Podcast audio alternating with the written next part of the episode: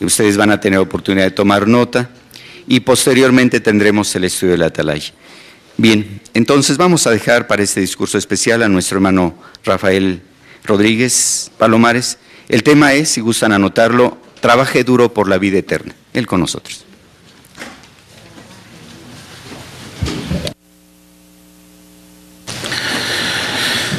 Pues es un placer estar con ustedes estrenando su nuevo horario.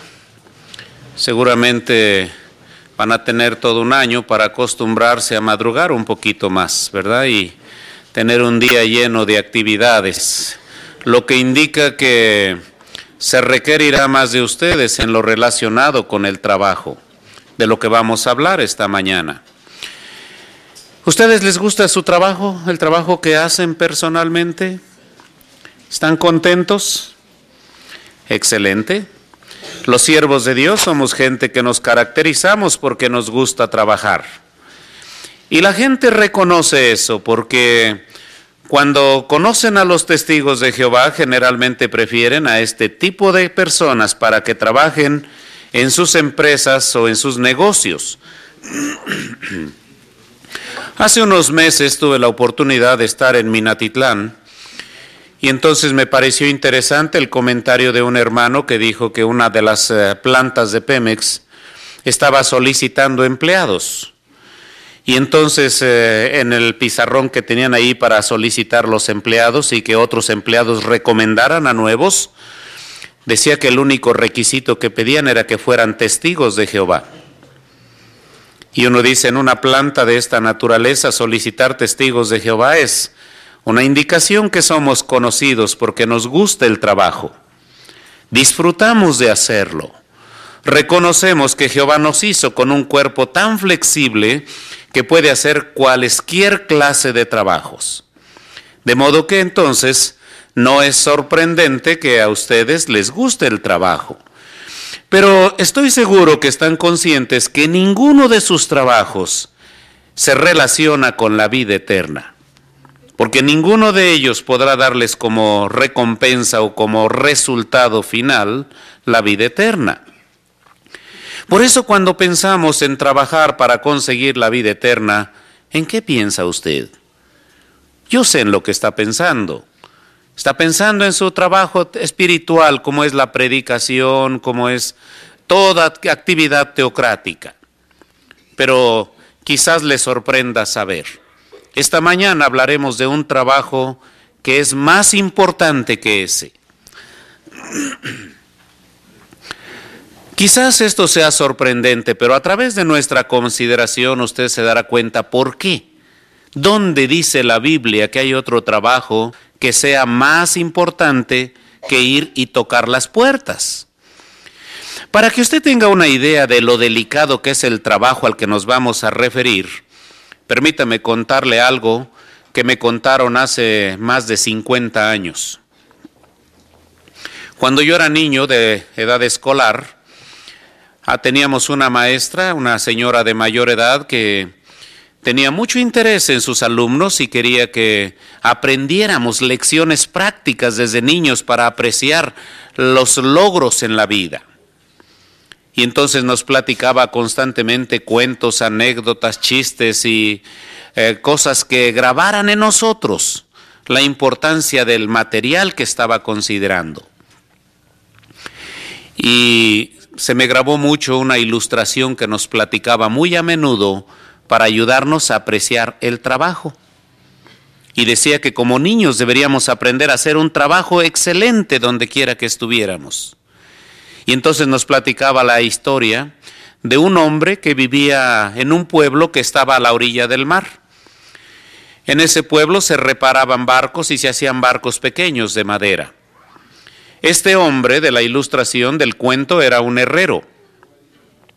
Este herrero era conocido no solo en su pueblo, sino en otros pueblos como un hombre cuidadoso, muy meticuloso en su trabajo. Y un día estaba este herrero trabajando en su taller cuando llegaron dos visitantes. Entonces, el herrero les dice que lo esperaran si podían para poder este, a trabajar el metal que tenía caliente. Y los dos visitantes asintieron.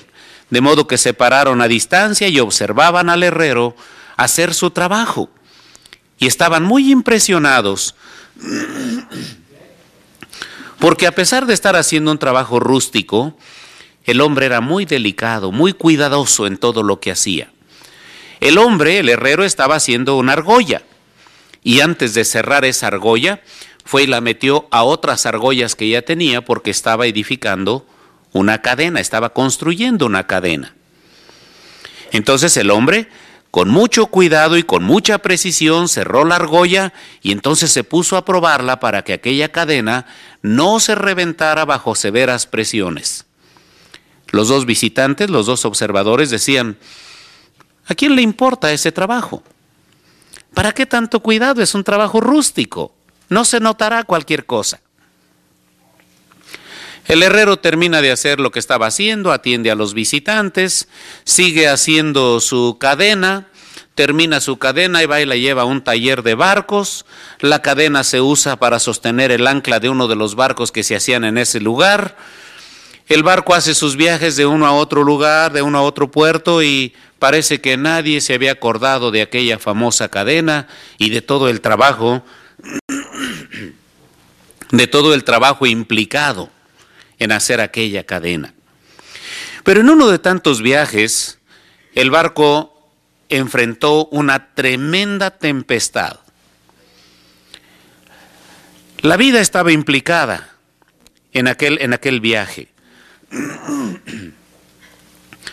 Entonces el marinero, los marineros, asustados, pues no sabían qué hacer para que el barco se mantuviera a flote en medio de aquella tempestad. Entonces dice el capitán, pues tiren todo lo que traiga el barco, que no nos sea útil. Dice, porque quizás así podemos mantenerlo a flote, por estar más ligero. Tiraron todo. Y entonces el capitán dice, bueno, dado que la tormenta no se aquieta, Vamos a echar el ancla, a ver si de casualidad tocamos, no estamos en una parte muy profunda, la cadena llega al fondo y se agarra. Después de arrastrar un buen rato la cadena con el ancla, parece que tocó el fondo firme del mar, y ahí está el barco sosteniéndose y tronaba como que se iba a hacer pedazos con el movimiento. Después de un buen rato, el la tormenta se aquieta y entonces todos salen a la cubierta del barco y empiezan a arrodillarse y a hacer sus oraciones a sus imágenes o sus santos predilectos. Pero entonces uno que era medio ateo dice, no, gracias al que hizo la cadena, porque si esa cadena se revienta todos nosotros hubiésemos perecido. Y quizás usted se pregunta, ¿Y eso qué tiene que ver con la vida eterna de nosotros? Bueno, tiene mucho que ver porque mire, en primer lugar es bueno que usted esté consciente de una cosa. Su vida, su vida futura, depende de una cadena también. De una cadena. Y es interesante que esté consciente de que esa cadena no es familiar. Esa cadena no es matrimonial. Es personal chicos y grandes, hombres y mujeres, jóvenes y viejos, todos dependemos de esa cadena. Desde luego no de una cadena de metal. Y es importante que pensemos en esa cadena por una razón. Quiera usted o no, créalo o no, usted va a experimentar lo que se llama Armagedón una tremenda tempestad que lo pondrá a prueba hasta lo máximo. Jesucristo se refirió a esa experiencia como una experiencia que el hombre nunca ha tenido desde su nacimiento, desde su formación, hasta ahora, ni volverá a tener. Eso quiere decir entonces que debemos ser como el herrero de la ilustración. Dado que vamos a enfrentar una tempestad que nos va a poner a prueba, entonces tenemos que estar seguros que nuestra cadena no se va a reventar al tiempo de la tempestad que se llama Armagedón, antecedida por la gran tribulación que desde luego nos va a sacudir hasta los cimientos. ¿Saben qué consiste su cadena? Mire, vamos a la Biblia. Y vamos a dirigir toda nuestra atención a la segunda carta de Pedro, y usted va a notar allí detalles interesantes. Dice en el versículo 5, segunda de Pedro capítulo 1, versículo 5. Allí va a encontrar usted lo que el apóstol recomienda. Y fíjese lo que dice. Sí, por esta misma razón, contribuyendo ustedes en respuesta a todo esfuerzo solícito, suministren a su fe virtud, a su virtud conocimiento, a su conocimiento autodominio, a su autodominio aguante, a su aguante devoción piadosa, a su devoción piadosa cariño fraternal. Y a su cariño fraternal amor. Ocho hermosas cualidades. Decimos que de estas depende su vida por lo que vamos a considerar a continuación, pero ¿recuerda usted que el herrero hizo pruebas para ver cómo estaba su cadena a medida que iba agregando una y otra y otra argolla? El herrero estaba seguro que su cadena era capaz de soportar tempestades fuertes, tirones fuertes. ¿Está su cadena espiritual lista para enfrentar el Armagedón si comenzara esta noche? Mire, examinemos brevemente el asunto. La primera argolla de nuestra cadena espiritual, y piensen en lo siguiente, ¿qué es más fácil? ¿Trabajar por estas cualidades personalmente o ir y tocar una puerta? Es mucho más fácil ir y hablar de religión, particularmente nosotros, que conocemos mucho de la Biblia, porque nosotros sabemos más que la gente común sobre asuntos religiosos. Pero otra cosa diferente es que usted aprenda a trabajar con usted mismo. Vayamos a la primera argolla, la fe. ¿Qué es la fe? Bueno, la fe, Pablo dice en Hebreos 11.1, que usted conoce bien, que fe es la expectativa segura, la demostración evidente de realidades, aunque no se contemplan. Y ese texto es muy fácil de recitar, pero ¿entiende usted realmente lo que Pablo dijo allí? Mire, la gente en su mayoría afirma tener fe sencillamente porque creen en algo. Pero, ¿está la fe solamente relacionada con asuntos de creencia? ¿O es solo asunto de creer? No, porque si usted sigue leyendo los versículos siguientes y llega al versículo 6 en Hebreos 11, usted se va a dar cuenta que la fe es una cualidad que está estrechamente relacionada con todo lo que hacemos en nuestra vida. Nuestra vida, nuestras acciones están relacionadas con la clase de fe que tenemos. Y si usted quiere saber cómo está su fe en este momento, solamente piense en lo siguiente. Fíjese lo que dice Hebreos 11:6. Sin fe es imposible serle de buen agrado a Dios. Porque el que se acerca a Él tiene que creer que Él existe y que llega a ser remunerador de los que le buscan solícitamente. ¿Nota usted que no es solamente asunto de creer? No, no es asunto de creer. Son asuntos más delicados. Tiene que ver con nuestras acciones. Y para este, para esto usted sería bueno que se examinara y se preguntara, ¿le agrada a Dios la manera en que me comporto en la escuela? Por ejemplo, si es un niño o un joven que está en la secundaria o la universidad, ¿le agrada a Dios la manera en que se comporta y la manera en que habla? ¿Le agrada a Dios la manera en que se trata como familia, en que se tratan como familia? ¿Le agrada a Dios la manera en que usted atiende sus asuntos comerciales, sus asuntos de negocios, sus asuntos de trabajo? Esto es importante, hermanos, porque la gente que dice tener fe cuando tiene oportunidad de hacer lo malo, lo hace porque su fe no es tan fuerte como para desanimarlo de hacer lo incorrecto, de hacer lo que desagrada a Dios. Por ejemplo, Si alguien ve dinero por ahí mal puesto, lo toma si se asegura que nadie lo ve y se lo echa a la bolsa. Su fe no fue tan fuerte como para desanimarlo de aquella acción incorrecta. Lo mismo es cierto con relación a la fornicación, el adulterio, el robo, la borrachera, el fumar, porque a veces decimos, pues si nadie nos ve, nos podemos escapar, salir bien librados. Pero su fe no es tan fuerte como para desanimarlo. De modo que si su fe no tiene esa, esa fuerza, esa capacidad de mantener delante de usted lo que agrada y lo que desagrada a Dios, es necesario trabajar por nuestra fe. Que sea una fe sólida, que nos lleve vivos a través de la gran tribulación y el Armagedón. Pero junto con esto, después de esto, el apóstol Pedro dice que a su fe le pongamos qué. ¿Qué más le vamos a poner? ¿Se fijaron en las cualidades que leímos?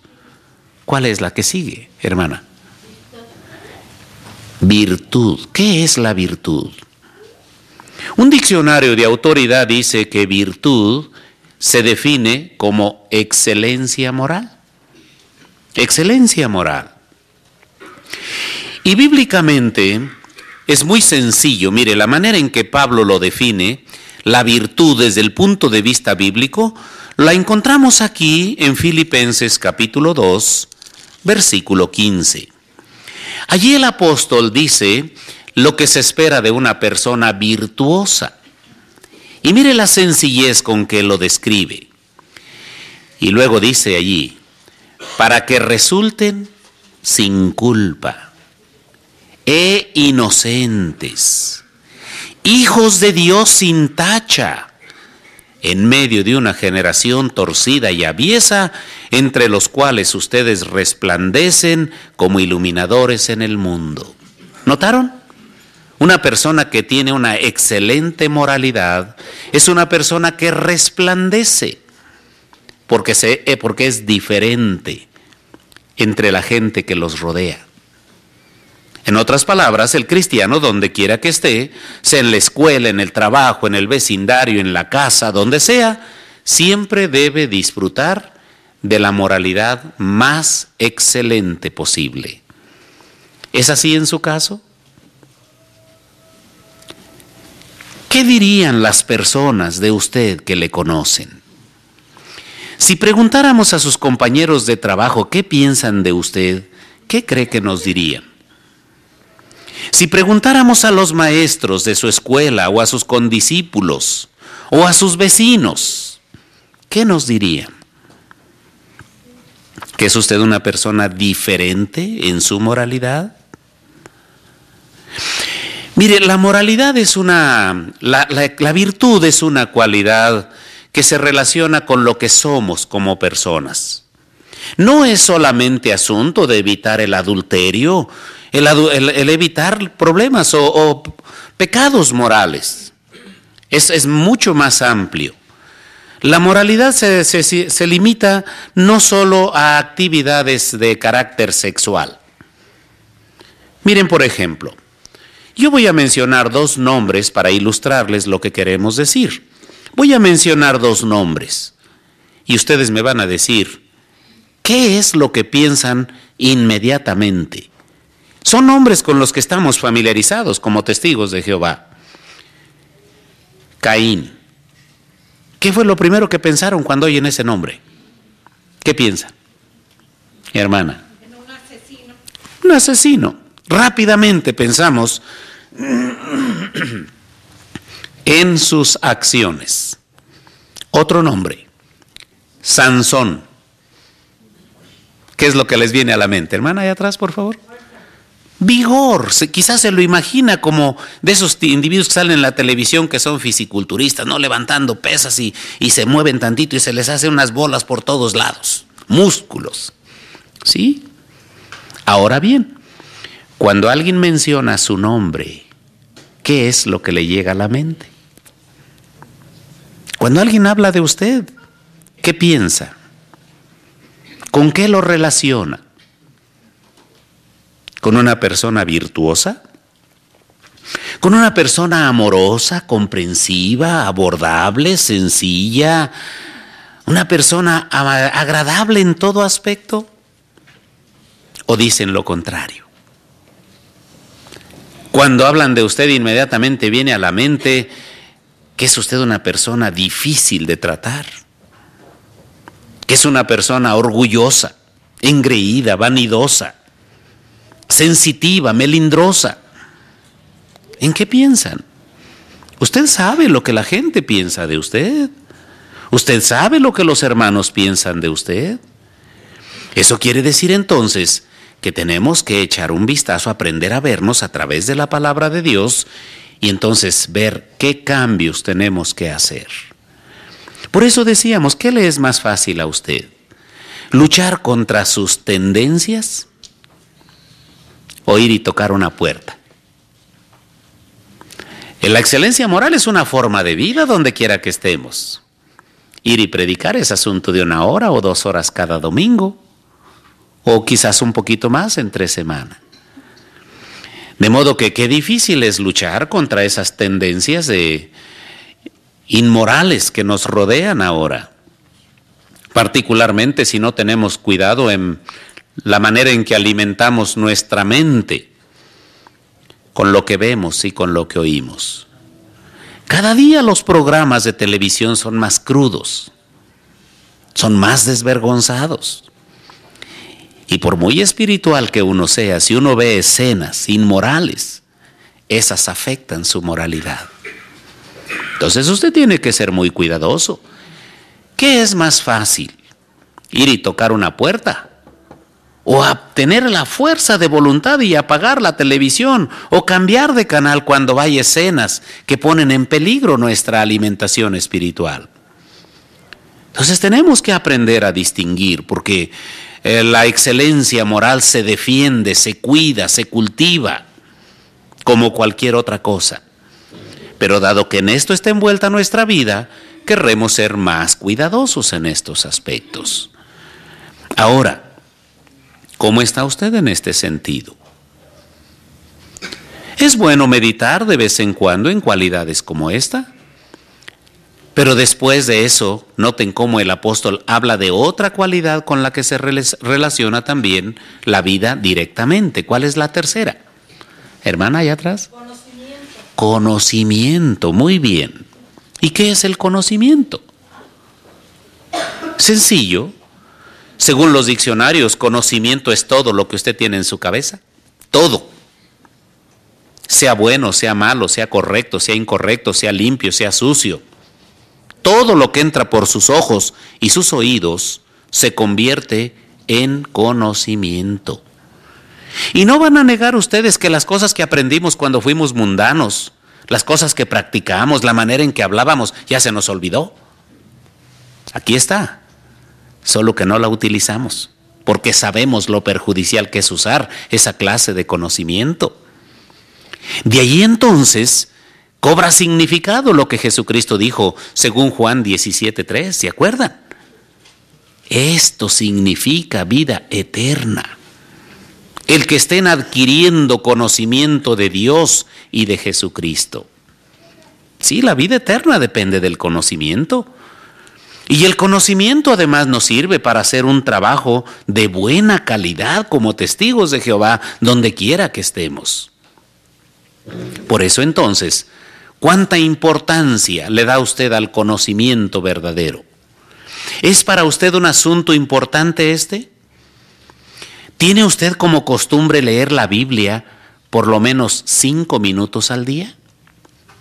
La familia Betel eso es lo que hace. Cinco minutos diarios. ¿No le sobran a usted cinco minutos? Esos cinco minutos podrían ser como una cápsula un complemento dietético para su salud, su fuerza, su vigor espiritual. Sin el conocimiento somos frágiles, no tenemos fuerza. Por eso qué importante es que usted aprenda y se discipline para leer la Biblia. ¿Cuántos de ustedes aquí en este auditorio ya tuvieron el privilegio de leerla completita, por lo menos una vez? Excelente. Por lo menos aquí un 50% de los que están aquí son buenos lectores, porque ya la leyeron por lo menos una vez. Es un requisito para los nuevos entrantes en Betel que lean la Biblia completa en su primer año y que después de allí hagan la costumbre de leerla una vez cada año. Por eso a veces la gente dice que los betelitas somos mejores que otros. No, hermanos, somos iguales que todos los demás.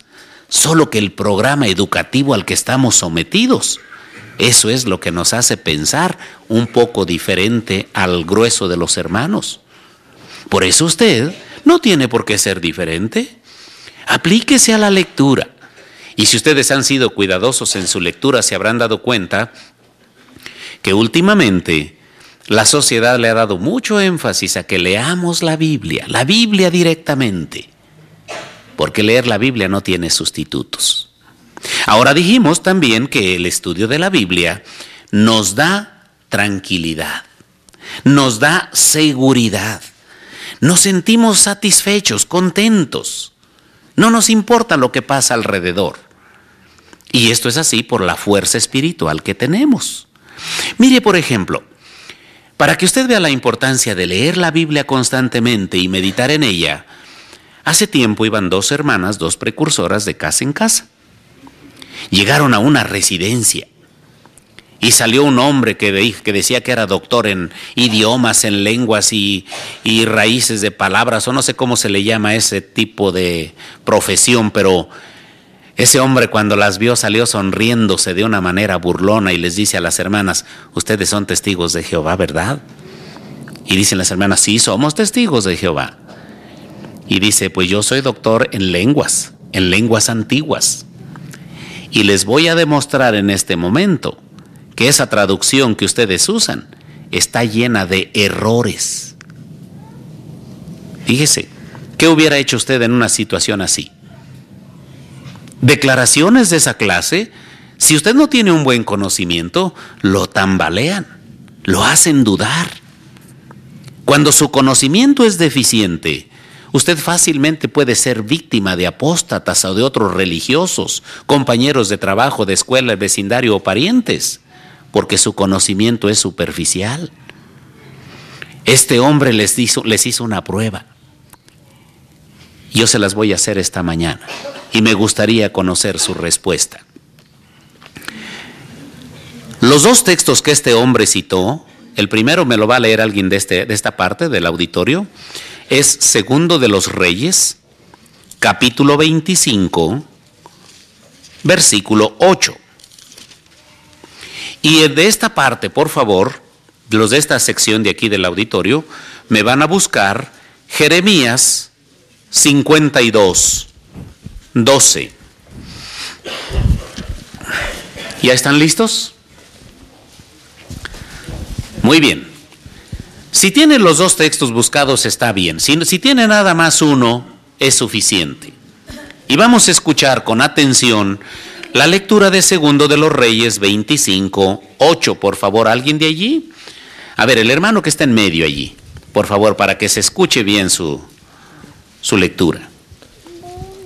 Y en el mes quinto, el séptimo día del mes, es decir, el año 19 del rey Nabucodonosor, el rey de Babilonia, Nabuzaradán, el jefe de la guardia de Corps, el siervo del rey de Babilonia, llegó a Jerusalén. Muy bien. Ahora, ¿alguien de aquí quiere leerme Jeremías 52, 12? A ver, la hermana que está atrás, por favor, ahí tiene el micrófono. 52, 12.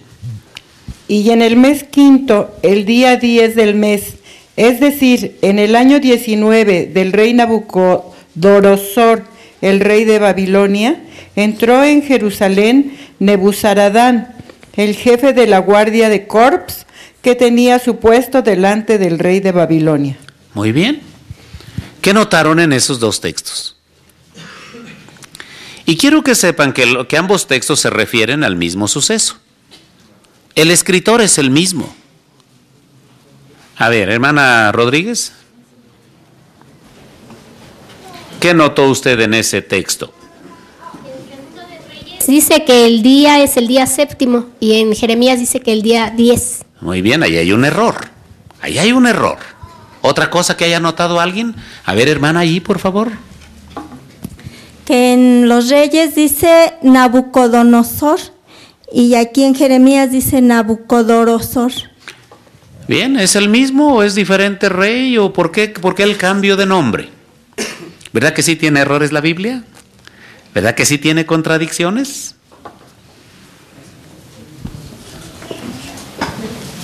Yo soy el publicador, yo soy el amo de casa, ustedes me van a contestar, ustedes son publicadores, todos contra mí. A ver qué respuesta darían. Hacemos esto, hermanos, no con el motivo, no con el motivo de probarles que no sepan. Yo les voy a decir por lo menos una de las respuestas. Pero eso es solo para ilustrar la importancia de leer, de estar convencidos de que el conocimiento que tenemos es un conocimiento sólido, firme, que ninguna declaración nos va a mover. Ninguna declaración de cualquier tipo de gente que venga nos va a mover de nuestra convicción, gracias al conocimiento. En la primera, la primer punto de los días, la diferencia de tres días que ustedes notan allí, la respuesta está en los textos. Solo que qué bueno que ahora vamos a empezar en esta semana ya con un nuevo programa de la escuela donde se nos va a enseñar a leer. No sabemos leer. Pero si ustedes leen con cuidado, allí en el libro de Segundo de los Reyes, hablando sobre el mes quinto al séptimo día del mes, Dice Nebuzaradán, el jefe de la guardia de Corps, el siervo del rey de Babilonia, llegó, llegó a Jerusalén. Y en el otro, ¿qué dice? ¿Qué dice? Si se fijan bien ahí dice, el día 10. ¿Qué dice que hizo el día 10? Entró. Entró. Ahí está la respuesta. No hay diferencia. Lógico que cuando los ejércitos babilonios venían a destruir a Jerusalén, venían caminando y arrastrando sus implementos de batalla, de guerra. Venían agotados, cansados. Y entonces descansaron tres días. Después de tres días de descanso, entraron a la ciudad y la quemaron y la destruyeron. Ahora, ¿Por qué el diferente nombre? Nabucodonosor y Nabucodonosor. ¿Quién se equivocaría allí? ¿El traductor? ¿El impresor? ¿O quién? ¿Quién se equivocó, hermano? Así que Jeremías no estaba en sus cinco sentidos, porque Jeremías fue el mismo. El que escribió Nabucodonosor, el que escribió Nabucodonosor también escribió Nabucodonosor. Algo pasó, ¿verdad? Entonces la Biblia tiene un error allí. No, no hay error, pero eso se los voy a dejar de tarea para que ustedes lo investiguen y en el otro, la otra vez que yo venga me digan cuál es la respuesta correcta, porque tiene una explicación muy interesante y muy sencilla. Es una situación que tiene que tenemos nosotros aquí mismo, pero ustedes lo van a buscar porque eso les va a estimular a ver la importancia del estudio personal de la Biblia y la meditación, así como la investigación de detalles que parece que no entendemos.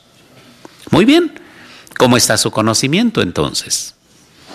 Después de su conocimiento como cuarta argolla, el apóstol dijo que, hermana, autodominio. ¿Qué es eso? Los diccionarios dicen que autodominio es gobierno de sí mismo. Y gobierno de sí mismo también significa tener control de sí mismo. Ponerse un freno para controlar sus impulsos, sus deseos, su carácter, su temperamento. Y ustedes recuerdan que Pablo dijo que era necesario mantener autodominio en todas las cosas. Y eso es necesario. Fíjense una cosa importante. ¿Tienen ustedes idea de cuánta gente fue expulsada el año pasado de servicio? ¿Tienen idea? 8.200 en números redondos. 8.200 personas fueron expulsadas de la organización de Jehová aquí en México, en nuestro país. ¿Saben lo que eso significa? Alrededor de unos siete circuitos desaparecieron. Siete circuitos desaparecidos en un año. Y cuando en la oficina se examinan las razones de por qué una persona ha sido expulsada, fíjense, la mayor, la mayor razón, la mayor causa de expulsiones es fornicación. Prácticas inmorales entre solteros o solteros con otras personas. En la escuela, en el trabajo, donde sea. Y la segunda, la segunda causa de mayores expulsiones es el adulterio. Cosa, cosa, también sorprendente, porque parece que tienden a emparejarse la fornicación y el adulterio en el mismo nivel. Y luego después ya vienen otras faltas como homosexualidad, lesbianismo, abuso de menores, borrachera, fumar, etc. Pero los ancianos dicen que los hermanos no supieron controlar sus deseos. Les faltó gobierno de sí mismos fue más fuerte su deseo que su amor por la vida eterna. Y qué lamentable, fíjese, la Biblia dice que por lo menos después del Armagedón vamos a disfrutar de mil años bajo el gobierno de Cristo.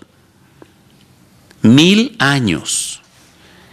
Y qué tristeza que alguien cambia esa magnífica oportunidad de vivir mil años por un ratito de placer incorrecto. Qué penoso, qué triste, qué lamentable. Y qué lamentable es que otros por una buena borrachera cambian mil años de vida y otros por fumar. A veces es triste que no se le da la importancia a la moralidad. Sabemos que es difícil, ciertamente, en la escuela es una presión, la presión de grupo es fuerte. En los trabajos la presión es fuerte también, pero debe ser más fuerte su amor por la vida eterna. Debe ser más fuerte porque ese es el resultado de trabajar para usted mismo. Así que no, es, no se trata de un trabajo del cual conseguimos algo para comer y mantenernos vivos un ratito. No. Es para la vida eterna para la que tenemos que trabajar. Entonces, bien vale la pena que nos mantengamos en nuestra posición. Que no dejemos que los deseos controlen nuestra vida.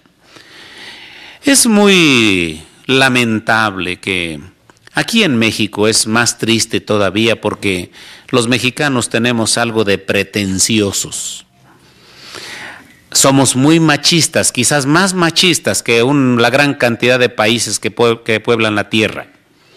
Sí, porque fíjense, aquí en México decimos que somos muy hombres y que nosotros tenemos control de lo de la situación. Pero los deseos mundanos nos, nos controlan. ¿Cómo? ¿Dónde está nuestro machismo? A veces nuestros compañeros de trabajo y de escuela nos controlan. No queremos ser diferentes en la escuela y, hacemos lo que los compañeros quieren que hagamos. ¿Dónde está el gobierno de sí mismo? ¿Dónde está ese machismo? ¿Dónde está ese control de la situación? No, no, no es cierto que somos tan, tan fuertes y que sí controlamos la situación. Si nos descuidamos, como ha sucedido en estos 8.200 casos el año pasado, el sistema y los deseos mundanos han controlado las acciones de nuestros hermanos o los que eran nuestros hermanos. Así que entonces vamos a trabajar por el autodominio. ¿Y qué hay de la siguiente cualidad? ¿Cuál es la que sigue? ¿Se acuerdan, hermana? Aguante. ¿Qué es el aguante? Miren, los diccionarios dicen que aguante se define como persistencia, constancia, firmeza, perseverancia. Y miren cómo lo describe Pablo. ¿Cómo describe aquí esta cualidad del aguante en Hebreos capítulo 10, versículo 36. Y ustedes notarán ahí una declaración interesante en relación con esta cualidad. Dice allí el apóstol, porque ustedes tienen necesidad de aguante. Fíjese bien en la expresión que usa. Necesidad de aguante. Para que después que hayan hecho la voluntad de Dios, reciban el cumplimiento de la promesa. Ahí está. La vida eterna quiere decir aquí pertenece a los que aguantan. La vida eterna es para los que aguantan. Y fíjense una cosa muy triste. A veces eh, en una congregación hay una o varias personas que se han alejado de la organización, han dejado de predicar por más de seis meses consecutivos. Cuando alguien deja de predicar seis meses, esa persona ha dejado de ser testigo de Jehová porque es una persona inactiva. Y cuando tratamos de investigar la razón de por qué, por qué se han ido de la organización, encontramos las excusas más tontas que podamos imaginarnos. Una ocasión, había siete inactivos, siete inactivos en una congregación. Y entonces empezó a ver a cada uno, a visitar a cada uno y a conocer por qué habían abandonado la organización de Dios, por qué habían dejado tirado su futuro eterno. Para ilustrárselo le voy a platicar lo que dijo un joven que llegó a Betel manejando un tráiler de equipo que la sociedad traía de los Estados Unidos. Era un joven no mayor de unos 25, 24, 25 años con su pelo largo, barba, sucio, desaliñado, maloliente a tabaco y mugre. Entonces eh, nosotros pensando en que quizás se le ocurriera fumar allí en Betel, le fuimos a decir que si quería fumar que se saliera a la calle. Y dijo, no, dice, yo ya sé que ustedes no fuman, yo los conozco. Y abrimos los ojos y dijimos, ¿cómo que nos conoces? ¿Dónde nos conociste? Dice, no, es que yo cuando era niño yo leía la Biblia en la plataforma.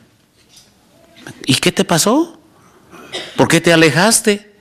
¿Y saben qué me dijo? Dice, es que un día el anciano me dio un coscorrón. Le ofendió tanto que el anciano le dio un coscorrón que no quiso volver a la organización. Y le digo, no, no sería que el hermano te hizo algo así como en broma. Dice, pues como quiera que lo haya hecho, y dice, a mí me dolió mucho y me avergonzó delante de los demás. Nunca pudo superar una situación de esa. Le digo, bueno, ¿y tu familia no te ayudó? Dice, no, dice, mi familia somos, solo somos mi mamá y yo. Le dije, ¿tu mamá no estudiaba? Dijo, sí, también. Pero ya se alejó, ¿está bien tu mamá? Dice, no, ya también se alejó. ¿Y por qué se alejó? Dice, porque los ancianos le dijeron que al salón del reino debería de venir con su vestido como una dama, no con pantalones, porque el pantalón es informal. Se sintió tan ofendida la mujer que madre e hijo abandonaron todo. ¿Le parece a usted razonable eso? Le decía yo de esos inactivos que se encontraron en una congregación y cuando se les fue a buscar, dicen, no, dices que un día le pedí al anciano que me prestara 50 pesos y no me los quiso prestar. Por eso se fue por 50 pesos. Y una hermana dijo, no, dices que encontré a fulanita en la calle y no me saludó y ora para que se le quite y ya no voy a las reuniones. Qué tontedad. Y otra joven dijo, no, dices que lo ven a uno, dice, le arrugan la nariz y la, frente, dice, no, no, no, dice, yo ya no voy, dice. Imagínense, hermanos, solo por eso dejaron de asistir a la organización de Dios, abandonaron todo. Y así podríamos encontrar tonterías de esa clase. Por eso decimos correctamente que una persona sensitiva, melindrosa, quisquillosa, que todo le molesta, que todo le incomoda, que si ve a dos hermanos platicando, ya está pensando que están hablando de él. Que si alguien que si alguien está distraído con sus muchos problemas de la vida diaria, no le saluda, no le habla, porque está preocupado por otras cosas, eso es razón suficiente para que abandonemos a Jehová. Alguien que es así, hermanos, no sirve para el reino de Dios. Alguien que es como un terrón de azúcar que le cae una gota de agua y se desbarata, no sirve para el reino de Dios. Y si alguien es así de melindroso y de quisquilloso y que todo le molesta, dedíquense a otra cosa. Dedíquense a otra cosa. Porque la vida eterna pertenece solo a la gente que aguanta. Por eso Pablo dijo con mucha propiedad, pórtense como hombres. Y no quiso decir que las mujeres deberían ocupar el lugar de nosotros, no. Pablo estaba haciendo la comparación no entre el hombre y la mujer, sino entre el hombre y el niño. Porque a un niño usted lo empuja y lo tira y lo lastima. Pero empuje a un hombre grande, a alguien que ya está macizo, desarrollado, a ver si lo tira. No lo tira y si lo tira le va a costar mucho trabajo. Por eso Pablo dijo, pórtense como hombres.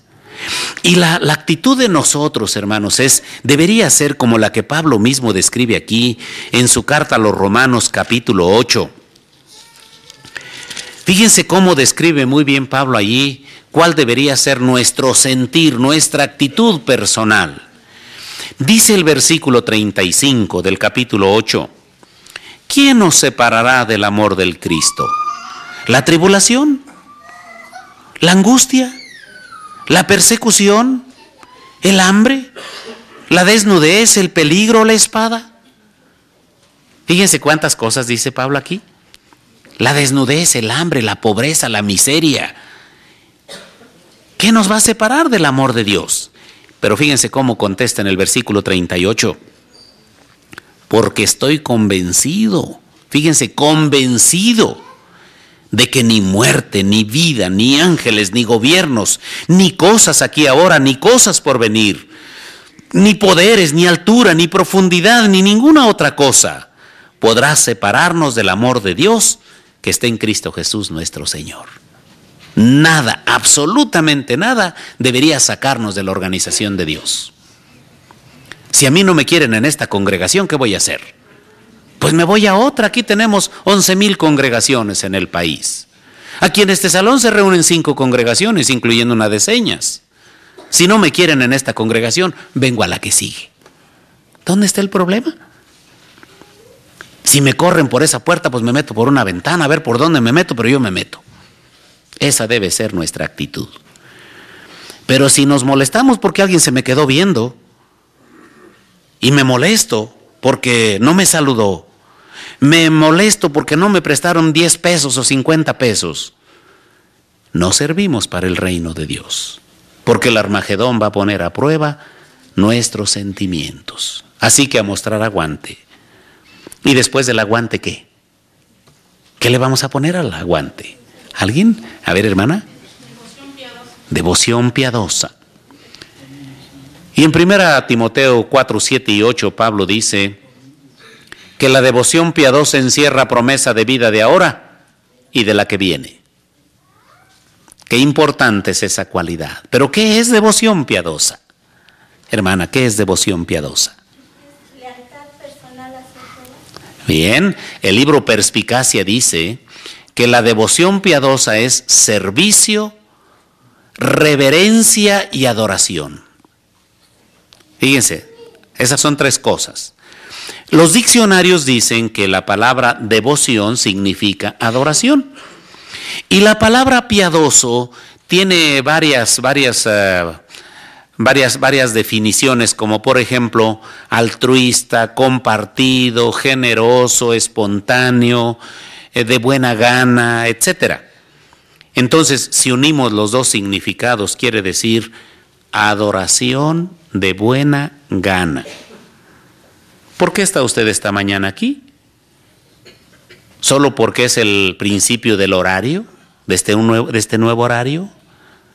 ¿O viene usted porque le dijeron que iba a ser una reunión especial? No, no debería de ser.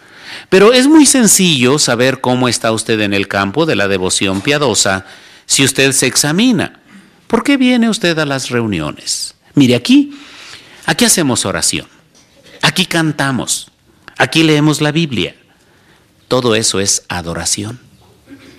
¿Por qué viene usted a adorar? ¿Porque le gusta, porque disfruta? ¿O porque lo traen? ¿Los jóvenes vienen porque los traen del pelo? ¿Los niños vienen porque los traen por a fuercita los papás? Ustedes pronto van a leer una información en las revistas que dice que es bueno cuidar sus asociaciones hasta dentro de la congregación. Y entonces cita la experiencia de hermanos jóvenes que una vez, un día platicando, unos jóvenes, decía uno de ellos, estoy harto de las reuniones. Estoy harto, estoy cansado. Vengo solo porque mis padres me traen. Otro dijo, yo espero cumplir mis 18 años para hacer lo que yo quiero. ¿Así es, el caso de alguno de ustedes esa situación? Si ese es el caso, su adoración no vale nada. Su servicio no vale nada, porque es un servicio a fuerza.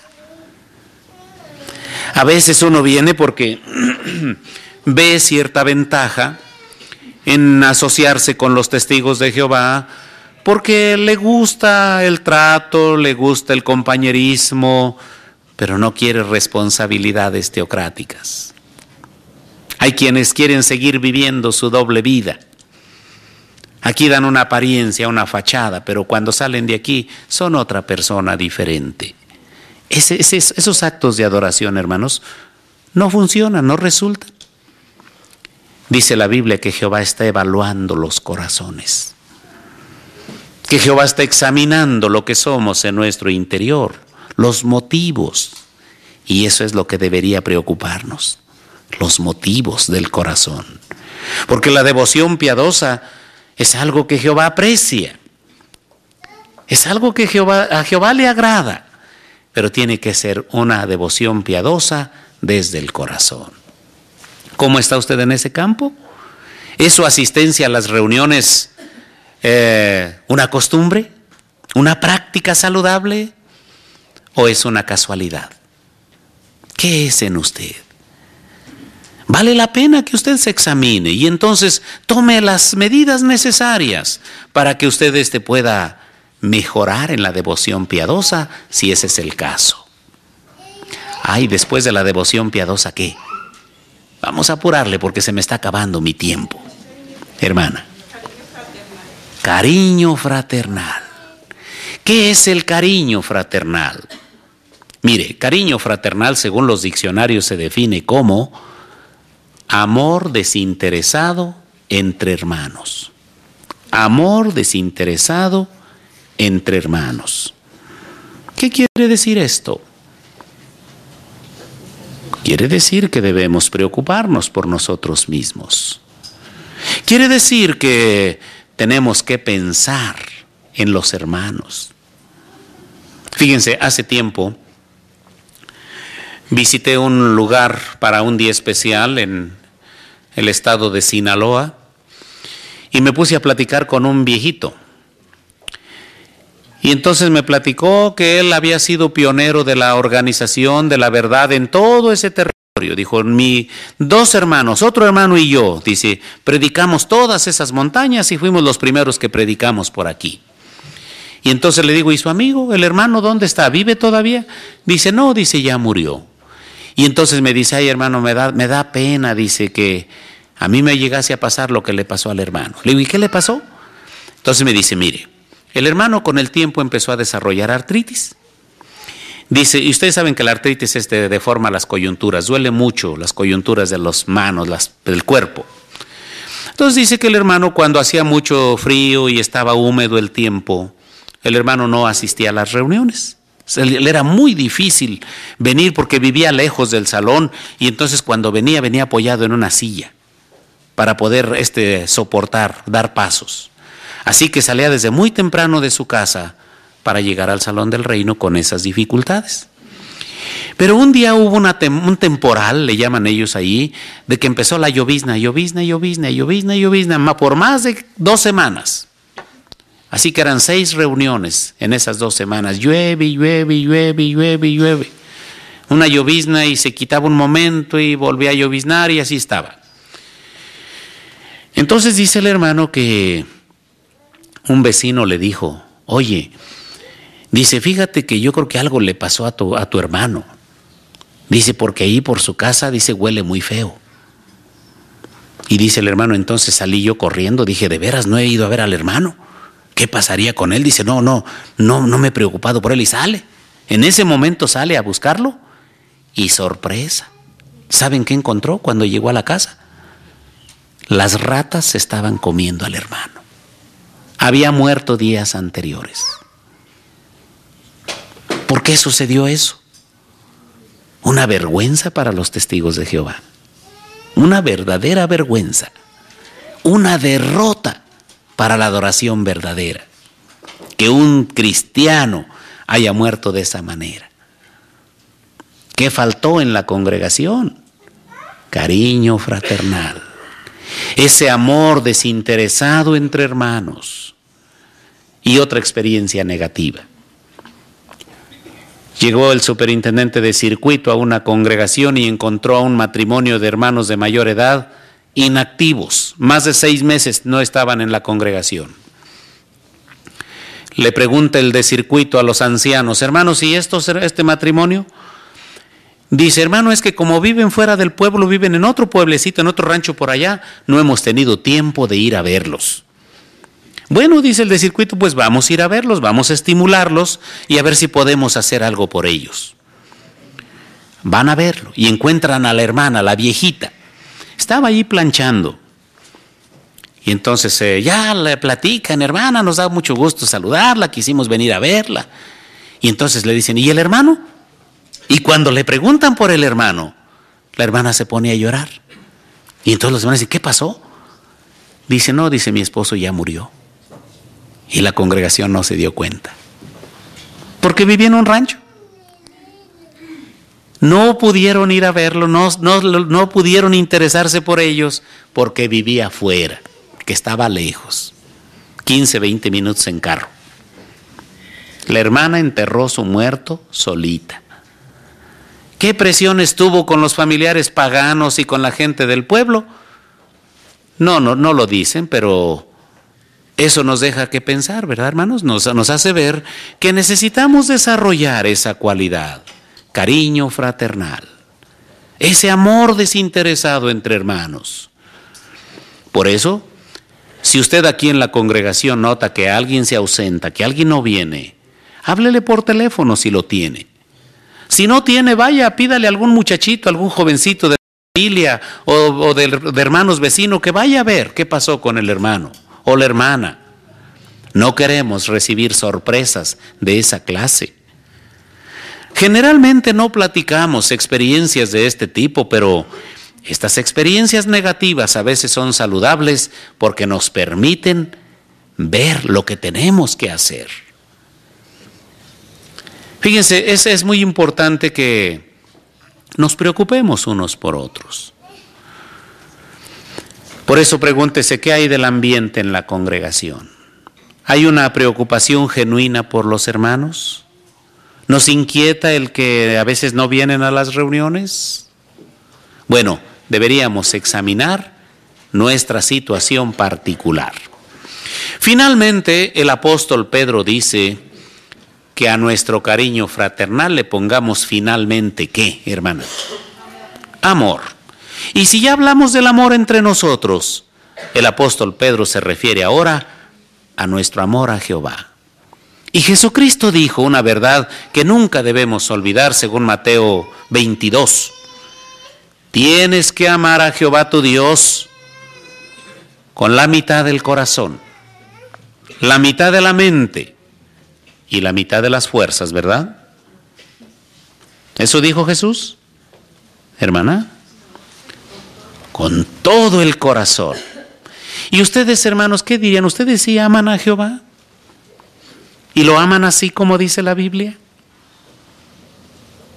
Seguramente que aman a Jehová, por eso están aquí. La verdad yo le pensé para venirme desde el Tejocote para acá, tuve que madrugar y decía yo, pues bueno, los hermanos, ¿por qué tendrán esas reuniones tan temprano? Y los veo llegar a ustedes arropados, cobijados en la mañana. Digo, verdaderamente se requiere mucho amor a Jehová para venir. Pero me dio gusto ver que empezaron a llegar poco a poco, aunque entumidos y con, con mucha cobija encima, pero llegaron. Y eso es lo importante. Bueno, pero ¿saben ustedes que el amor a Jehová solo se puede demostrar de dos maneras? Porque es muy fácil decir que amamos a Dios. Eso todo el mundo lo dice. Pero el amor a Dios solo se, solo se demuestra de dos maneras. Una, respeto y obediencia. Si usted respeta, respeta a Jehová y sus leyes, sus normas, sus mandamientos, entonces usted lo ama. Si usted lo obedece, aunque usted no entienda muchos de los detalles, usted lo obedece simplemente porque Jehová lo manda. Ese es amor. Un niño fue a la escuela y sus compañeritos de grupo le dijeron, mira, le robé a mi papá este dos cigarros, vamos a fumar a ver a qué saben. El niño dijo, no, porque a mi papá no le gusta. Mi papá me ha dicho que eso es malo y yo no los voy a fumar. Somos tan insensatos, como dice el salmista, o tan necios, como dice Isaías, que solo el tonto, el necio, el ignorante, el insensato cree que Jehová no lo ve. Y hay gente que se va a otro lugar distante, a donde no lo conozcan, porque dice aquí sí me puedo escapar. ¿Pero es acaso que Jehová está dormido? ¿Es acaso que Jehová está ciego? ¿No dice la Biblia que los ojos de Jehová están vigilando a los buenos y a los malos? ¿No dice Isaías que no hay lugar a donde nos vayamos, aun si a las profundidades nos vamos a hacer el mal? Allí Jehová nos observa. Entonces no nos engañemos. El amor a Jehová está en juego en nuestras acciones, en nuestra obediencia y en nuestro respeto. Ahora, ya hicimos un examen de nuestra cadena espiritual. Pero ¿cómo está toda la cadena? Porque analizamos uno por uno de los eslabones. ¿Cómo está toda su cadena? Mire, es muy sencillo. Vamos nuevamente a la segunda carta de Pedro. Y vamos a leer, voy a leerles los versículos siguientes de donde nos quedamos. Leímos desde los versículos 5 al 7 del capítulo 1. Y ahora permítanme leerles lo que dice el versículo 8.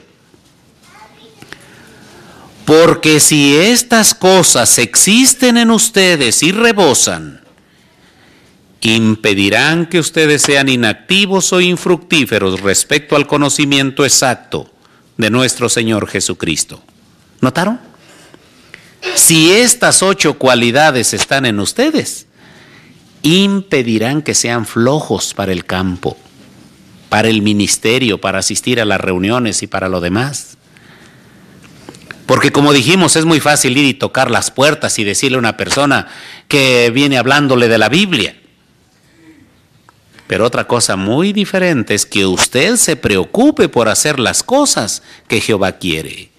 Su vida eterna depende de esto, por eso dice, si estas cosas existen y rebosan en ustedes, no necesitan que los anden correteando para que vayan de casa en casa. No los van a andar correteando porque solo hacen una hora o dos horas al mes. Ustedes van a hacer lo que, lo que su corazón les dicta, porque hay estas ocho cualidades en ustedes. Ahora fíjense en lo contrario. El versículo 9 dice, porque si estas cosas no están presentes en alguien, está ciego. Pues cierra los ojos a la luz y se ha hecho olvidadizo respecto al limpiamiento de sus pecados de hace mucho. ¿Se fijaron qué clase de ciego se refiere aquí? Aquel que cierra los ojos a la luz. No una persona ciega de por sí o un ignorante, sino al que cierra los ojos a propósito. Eso es lo que sucede cuando estas cosas no están en alguien. Está ciego. Y como dice Isaías en el capítulo 59, son como gente que anda como ciegos al mediodía, con la luz del día, palpando el muro, buscando una puerta. Esos se andan tropezando, se andan cayendo, porque traen los ojos cerrados, porque no los quieren abrir. Eso sucede si estas ocho cosas no están en nosotros. Siempre andamos tropezándonos. Y luego fíjense la manera en que concluye Pedro en los últimos versículos. Por esta razón, hermanos, tanto más hagan lo sumo para ser seguros para sí su llamamiento y selección. Porque si siguen haciendo estas cosas, no fracasará nunca. De hecho, así se les suministrará ricamente la entrada en el reino eterno de nuestro Señor y Salvador Jesucristo. Así que hermanos, trabajen asiduamente, hagan todo lo que puedan, hagan un trabajo de calidad en su cadena de cualidades espirituales. Si usted descubre ahora que alguna de las argollas está débil, entonces trate de fortalecerla porque el Armagedón no ha venido. Así que esperamos que Jehová bendiga todos sus esfuerzos por trabajar para edificar esa cadena antes de que venga la tempestad que se llama Armagedón y vean en el horizonte, ya se ven los nubarrones de la tempestad de Armagedón. Está a las puertas y usted lo va a experimentar. ¿Pasará vivo? Bueno, el versículo 10 por esta razón, hermanos, hagan lo sumo posible para ser seguros para ustedes su llamamiento y selección. Porque si siguen haciendo estas cosas, no fracasarán nunca.